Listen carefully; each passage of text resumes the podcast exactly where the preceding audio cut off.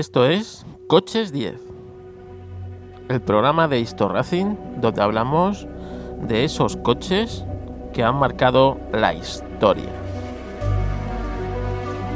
Hoy vamos a hablar de uno de esos coches míticos, de uno de esos coches que a mí me encantan. El Ford Capri.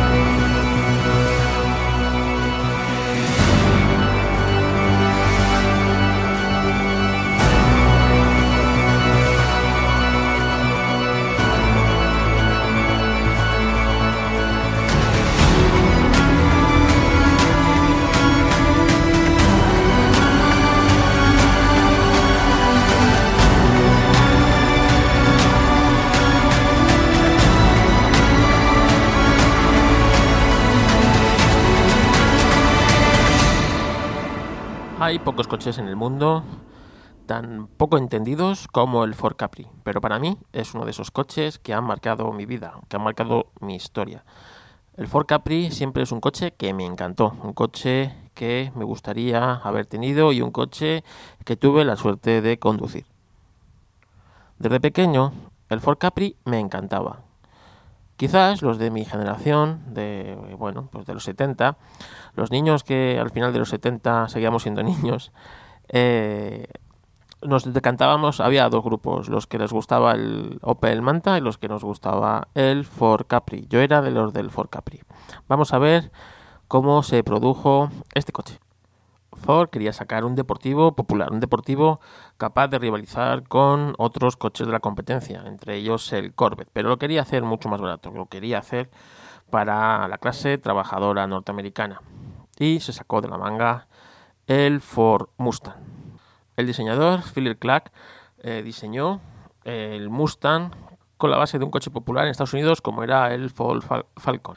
Ford no se esperaba el éxito que tuvo el Mustang, un coche que a día de hoy se sigue produciendo en la factoría de Ford y es un coche icónico y que tendrá su propio Coches 10.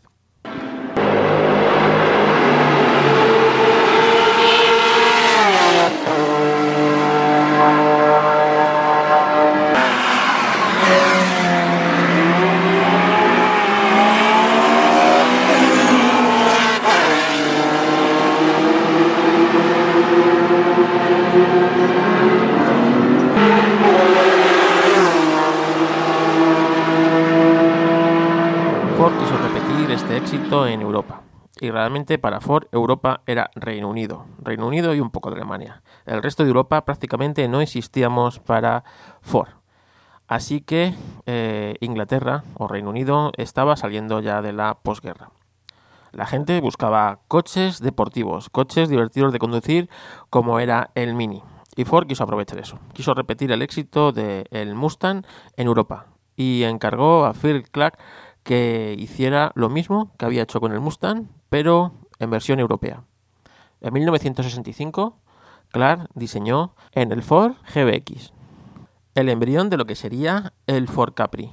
En este Ford GTB podemos ver la mayoría de las soluciones que tres años después adoptaría el Ford Capri. Vemos la carrocería hatchback, vemos muy bien definidas las líneas, los músculos y bueno, cambiarían cosas, pero realmente el concepto, el embrión, está ahí, en el Ford GBX. Este Ford GBX utilizaba la, bueno, la plataforma del humilde Ford Cortina. Intentó repetir la fórmula del éxito del Mustang y bueno, se le dotó pues de, de ese brío y de esa imagen un poco más bruta, pero en versión dulcificada europea. En Europa los coches que iban, o en Inglaterra principalmente, ¿no? los coches que, que querían partir la pana eran los, los italianos, los Alfa Romeo, los Ferrari, y para ello se cogió un nombre italiano, el nombre de la famosa isla de Capri, para evocar aquellos deportivos que venían del país trasalpino. Ford lo anunciaba directamente como el Mustang europeo, y las similitudes con el Mustang no fueron sorprendentes, pero el Capri ofrecía un mejor uso del espacio interior del coche. Podía haber sido más corto y más estrecho que su primo estadounidense, pero ofrecía, como os digo, mucho más espacio en su interior. Y esto era importante para Ford, ya que quería comercializar el coupé como un auténtico cuatro plazas. En 1969, hace ahora justo 50 años, salió al mercado el Ford Capri. Y la publicidad decía que el nuevo Ford Capri es el típico, el tipo de automóvil que probablemente espera que alguien fabricara nada más después de pisar el pedal del embrague. Era un fastback genuino. Y esto no cuesta una fortuna. Se maneja como un coche deportivo y tiene espacio para cuatro personas. Esta era la publicidad que Ford quería darle al Ford Capri. Potencia, deportividad y mucho, mucho sexo, ya que en todos los anuncios se ven chicas bonitas de la época disfrutando del Ford Capri. Como os digo, parte del éxito del Capri fue eh, el glamour que tenía, ¿no? Y ese atractivo sexual independientemente de la mecánica que equipara el coche. Realmente salió al mercado con tres motorizaciones, el 1300, el 1600 y el 2000. Más tarde llegarían el 3000 centímetros cúbicos. Una de las cosas que siempre caracterizaban al Ford Mustang es que tenía una gran capacidad de personalización. Podías elegirlo en un montón de colores, un montón de accesorios, un montón de adornos en la carrocería y fuera que permitieron crear un automóvil que se adaptara casi casi a cada necesidad de, bueno, pues de sus conductores, ¿no? Y Ford quiso adoptar eso también aquí en Europa y le dio al Capri una serie de paquetes personalizados del principio. El L, el XL, el R-Pack, el X-Pack. Y casi se podía asegurar que había un Capri para cada necesidad. Ya fueras señor, señora, fueras eh, licenciado, fueras joven o fueras ejecutivo. Ford te daba la opción de personalizar tu Capri a tu capricho. Se produjeron tres versiones del Ford Capri. Vamos a irlas cronológicamente denominando eh, versión 1, versión 2 y versión 3, o MK1, MK2 o MK3, como prefiráis. Venga, vamos con la MK1, la que salió al mercado en 1969. Realmente esta fue la más exitosa de todos, porque al principio de la década de los 70 estaba justamente en la cresta de la ola, tanto de diseño como de todo. Era un coche de moda en Reino Unido. Aparecía constantemente entre los 10 primeros de la venta de coches. Eh, el Reino Unido fue el mercado más grande para el Capri. En él se vendían entre 42.000 y 45.000 coches al año.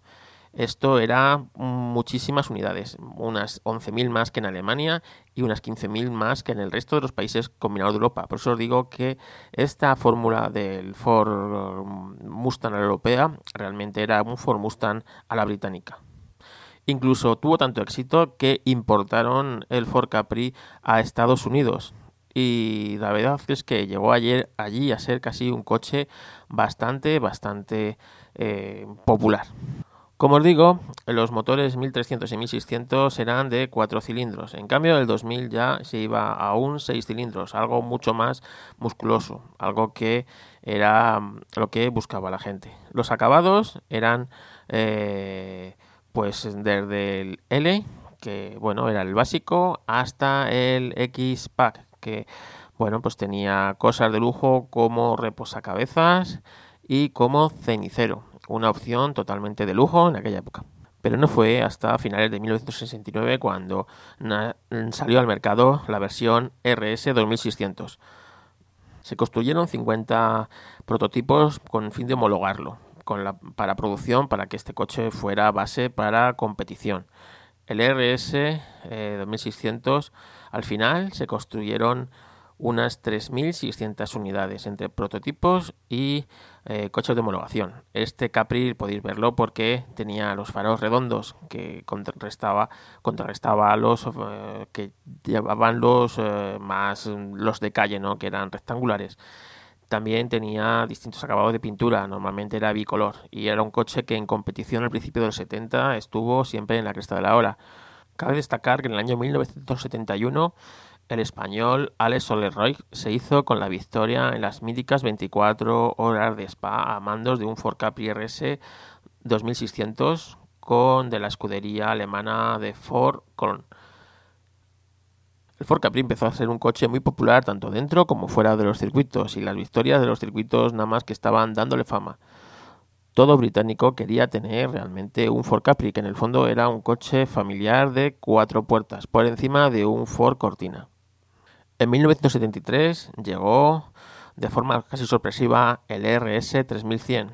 Utilizaba el motor estándar V6 de Ford fabricado en S de 3 litros en el que se le subía la potencia hasta los 3100. Aceleraba de 0 a 100 en tan solo 7,3 segundos, llevaba un bonito y cantoso alerón trasero y sobrepasaba los 200 kilómetros por hora. Era un coche muy, muy temible, pero salió en el peor momento al mercado, justamente en la crisis del petróleo. Y este, esto hizo que este coche no tuviera ese éxito comercial que auguraban los responsables de Ford.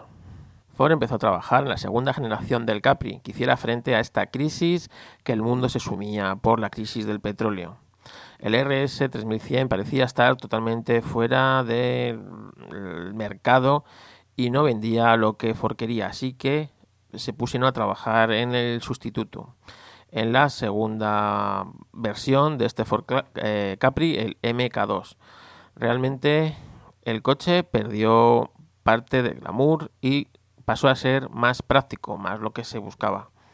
Las ventas del Ford Mustang habían tocado techo en el año 1971 con 238.000 unidades vendidas frente a las 160.000 que se vendieron en el 1972 y a las 183.000 mm, que se vendían en el año 1974 con el MK2. Como veis, la popularidad del Capri disminuyó bastante. Aún así, en este año 1974 se produjo el Ford Capri 1 millón.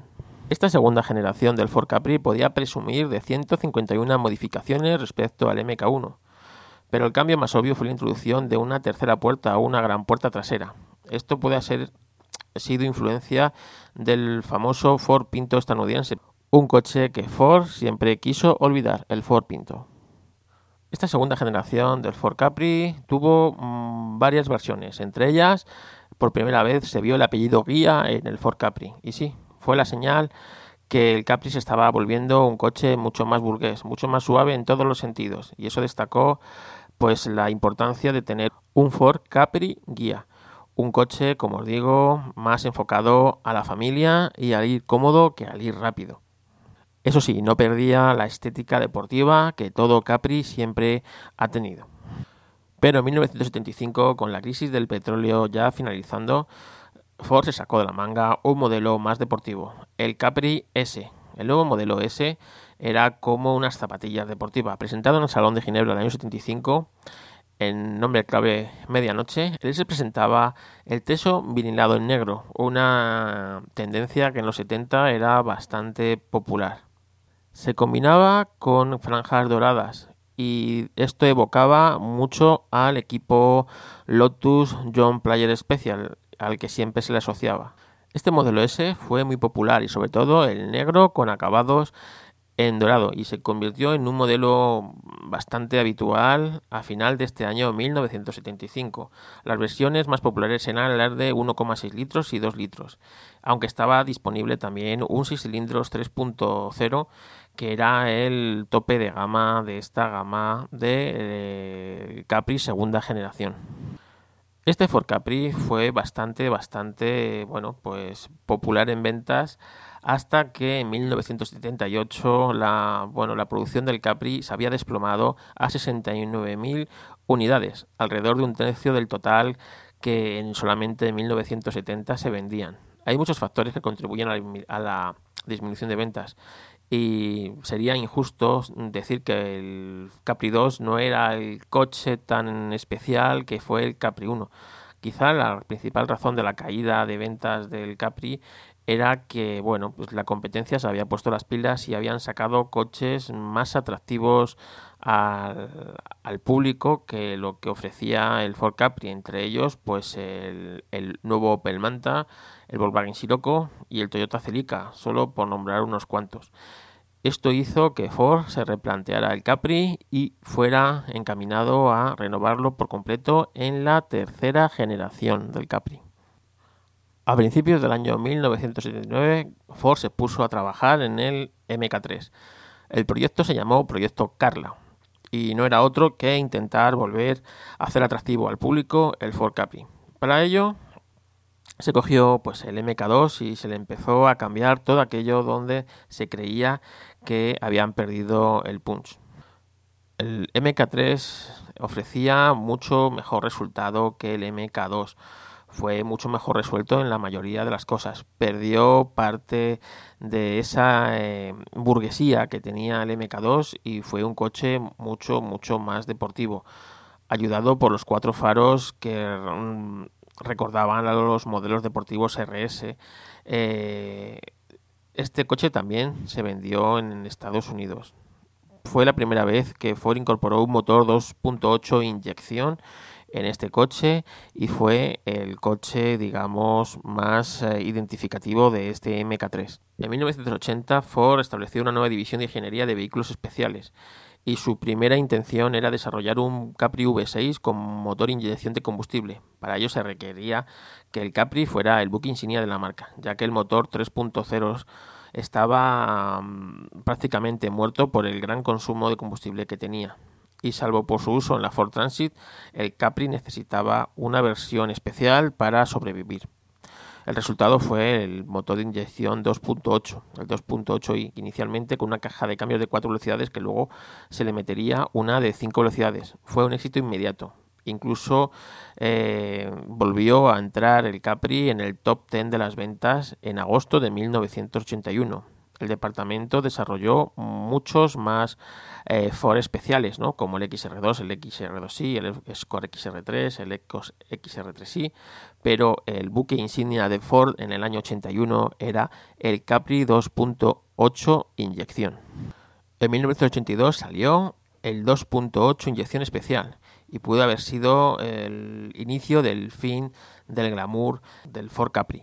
A partir de este año 82, Ford Capri bajó muchísimo en ventas. Había otros coches con mucho más interés para los compradores que el Ford Capri. Así Ford lanzó el 1.6 para reducir el precio, hacerlo más atractivo, incluso hizo una versión 1.3, seguido por un también interesante 1.6 inyección, antes de que en 1984 lanzara el 1.6 versión láser pero el coche ya no tenía atractivo para los compradores. Otros coches mucho más modernos, como en el año 83 cesó la producción del modelo en Inglaterra y toda la producción se pasó a la fábrica Ford de Colonia.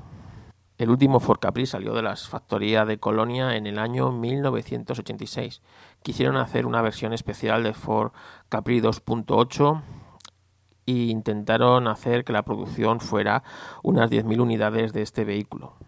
Este vehículo se llamaría Ford Capri 280S. Fue rediseñado completamente y bueno, pues tenía unas llantas de aleación muy del estilo de los 80 y visualmente era muy muy atractivo. Pero no fue un gran éxito en ventas. En Reino Unido se vendieron casi 2.000 unidades de este coche de las 10.000 que se fabricaron. El resto se vendieron en Alemania. Como os digo, el Capri no tardó mucho tiempo en perder su brillo y de la noche a la mañana fue un coche que quedó prácticamente desfasado. Las versiones de segunda mano eran muy fáciles de encontrar y es un coche que disminuyó su precio de la noche a la mañana muchísimo. En los 90 los valores cayeron prácticamente en picado. Se podían encontrar modelos de cuatro cilindros por prácticamente menos de mil euros.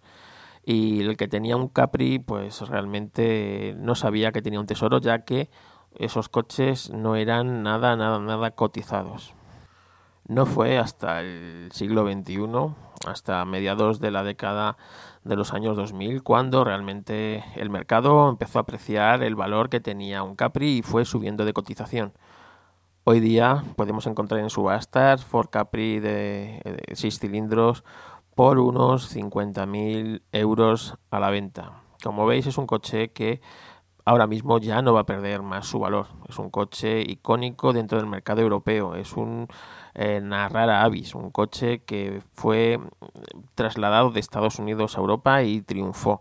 Es un coche muy muy especial y para mí es uno de mis coches favoritos dentro de la marca Ford.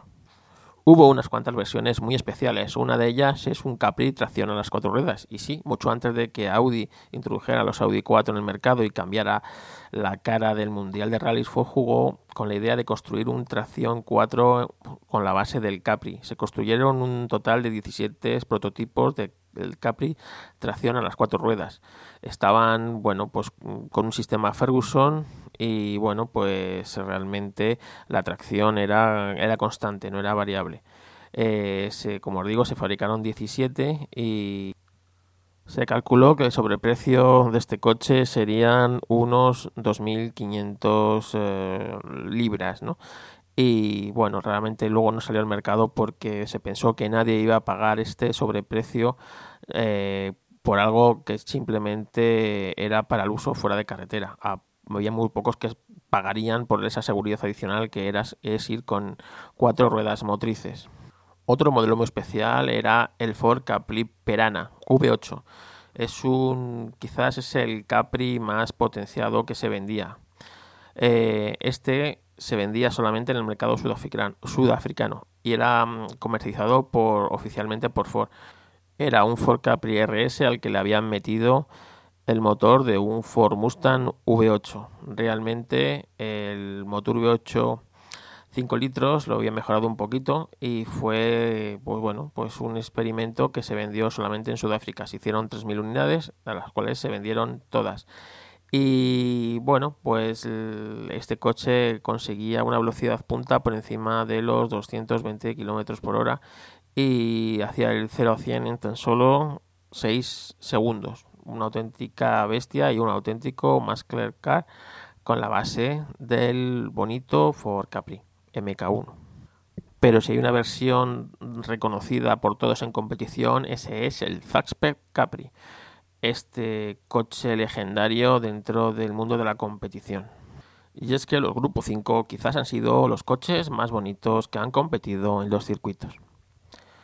En los 60, Ford logró el éxito en Le Mans con el, GT40 y logró esa reputación de vencer a los fabricantes clásicos europeos en la pista de carreras, con fuerza y con ingenio, pero eh, en el 73 la crisis del petróleo provocó que Ford fuera abandonando las carreras. Incluso, bueno, pues todo el sistema mundial del automóvil cambió. Y Ford no iba a ser una distinta a ellas y no pudo escapar de esta crisis. El impacto eh, provocó que la fábrica de Colonia cerrara, que era donde estaban sus instalaciones de competición europeas.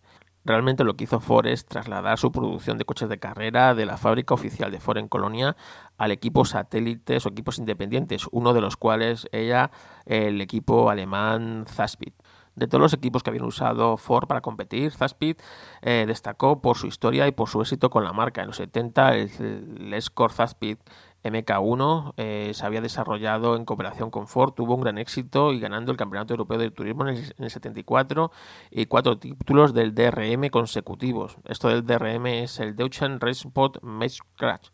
Vamos, un desafío el pronunciarlo, lo que es el predecesor del de actual DTM.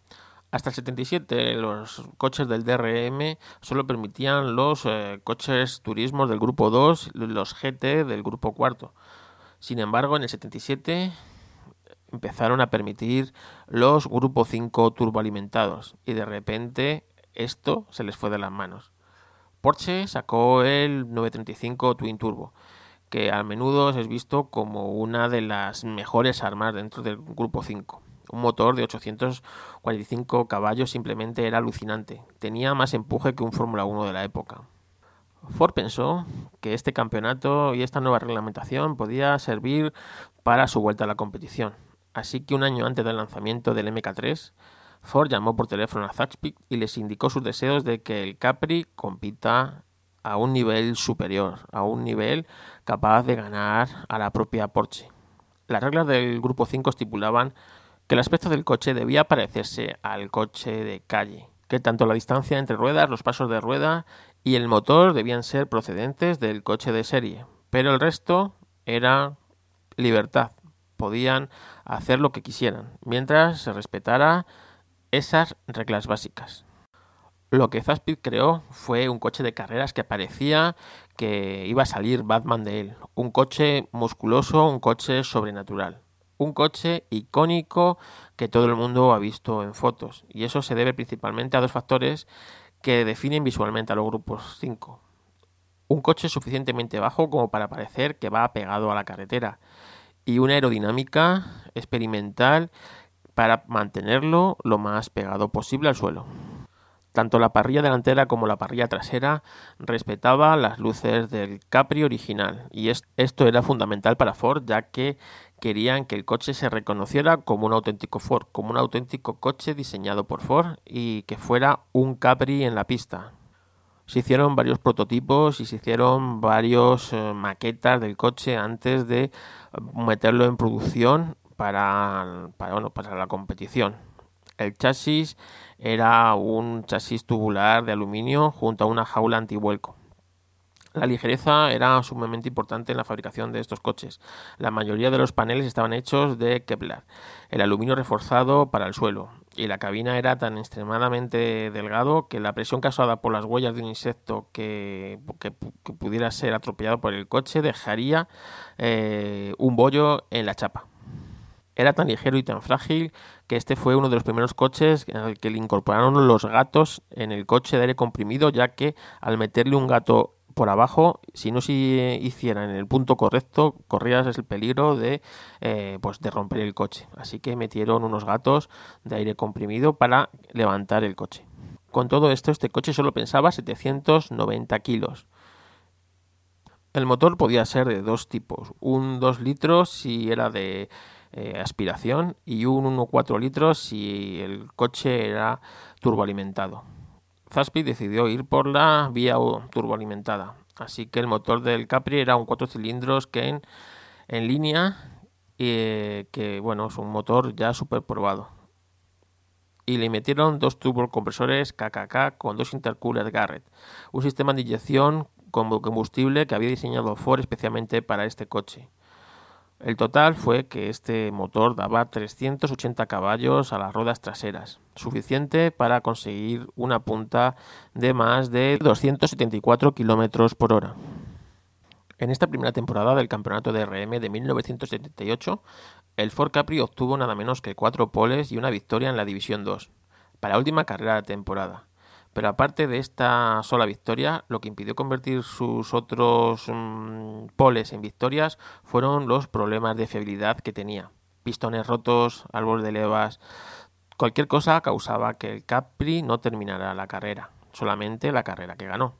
Sin embargo, el potencial estaba allí, y la ah, sorprendente apariencia del vehículo había provocado una tormenta eh, de un revuelo en, la prensa alemana que lo llamó como el coche maravilloso, el coche maravilla.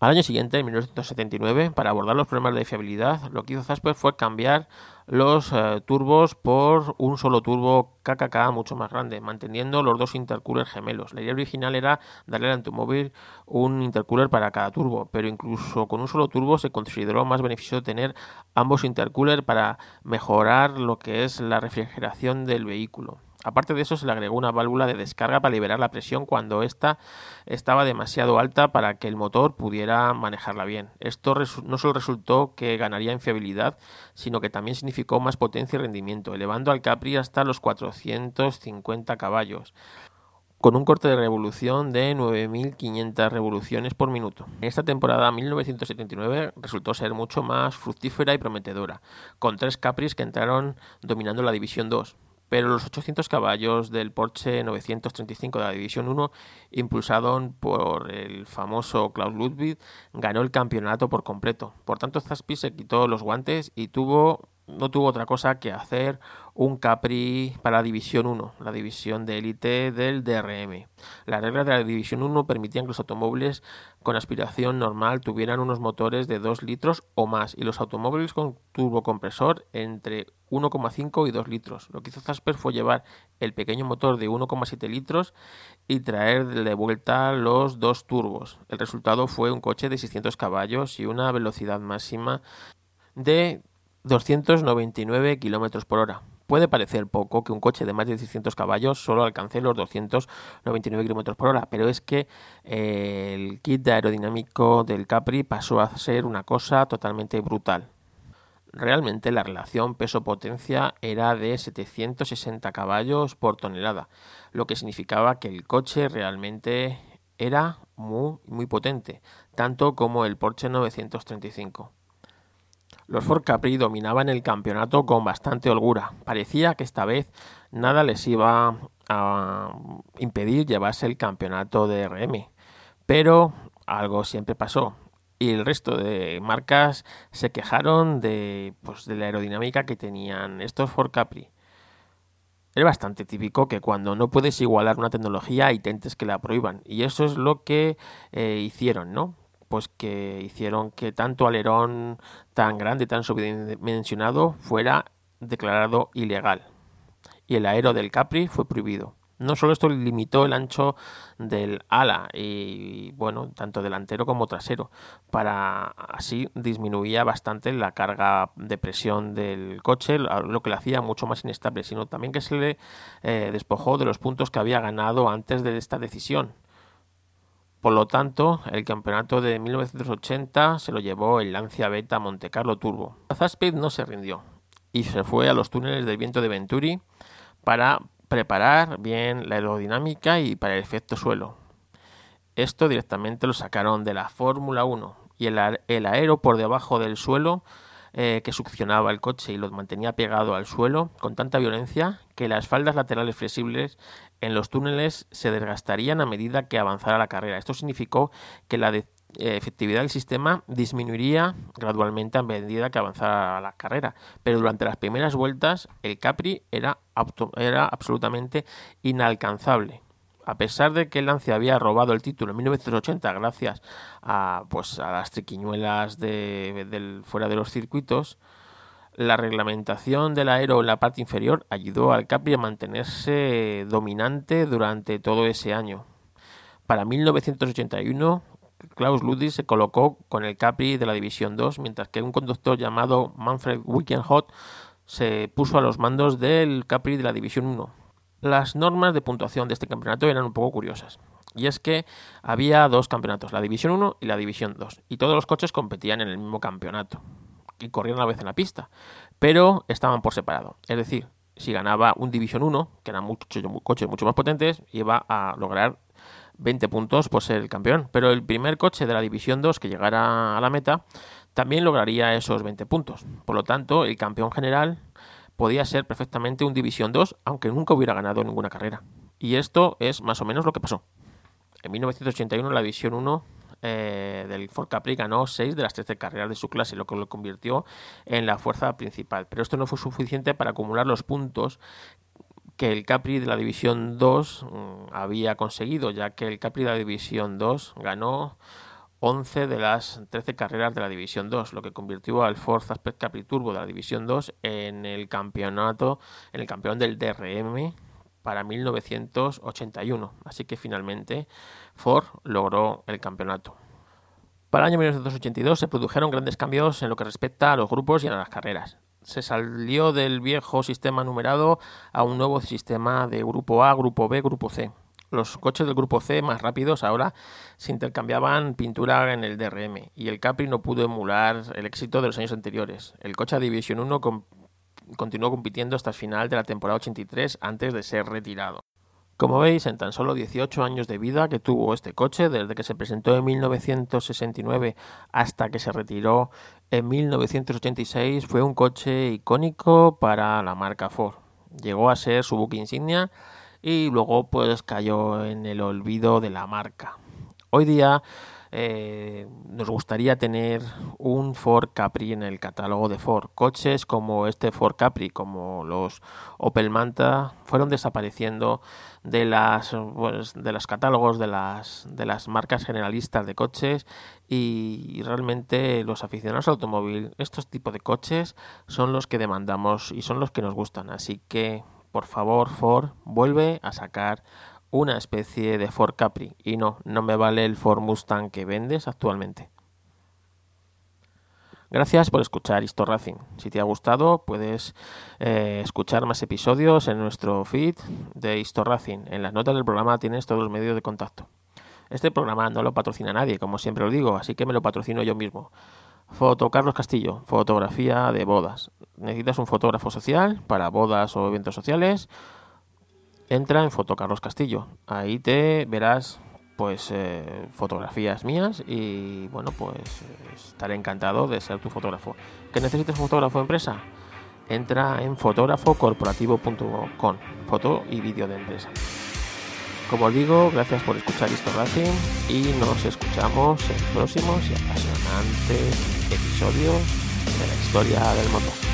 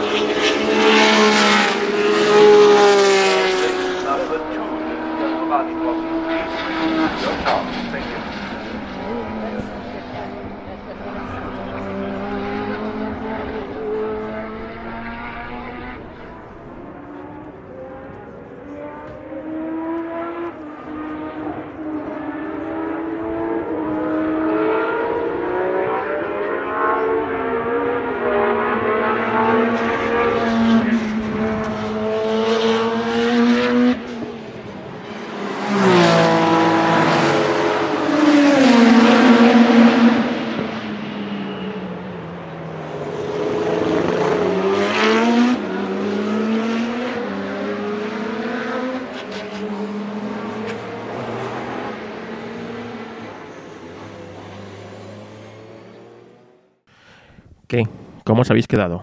¿Qué tal suena el grupo 5, el Capri? Impresiona, ¿eh?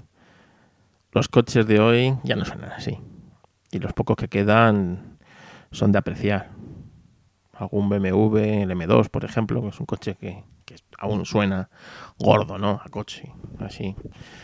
Y bueno, pues algún superdeportivo, pero se echan, se echan en falta estos, estos sonidos.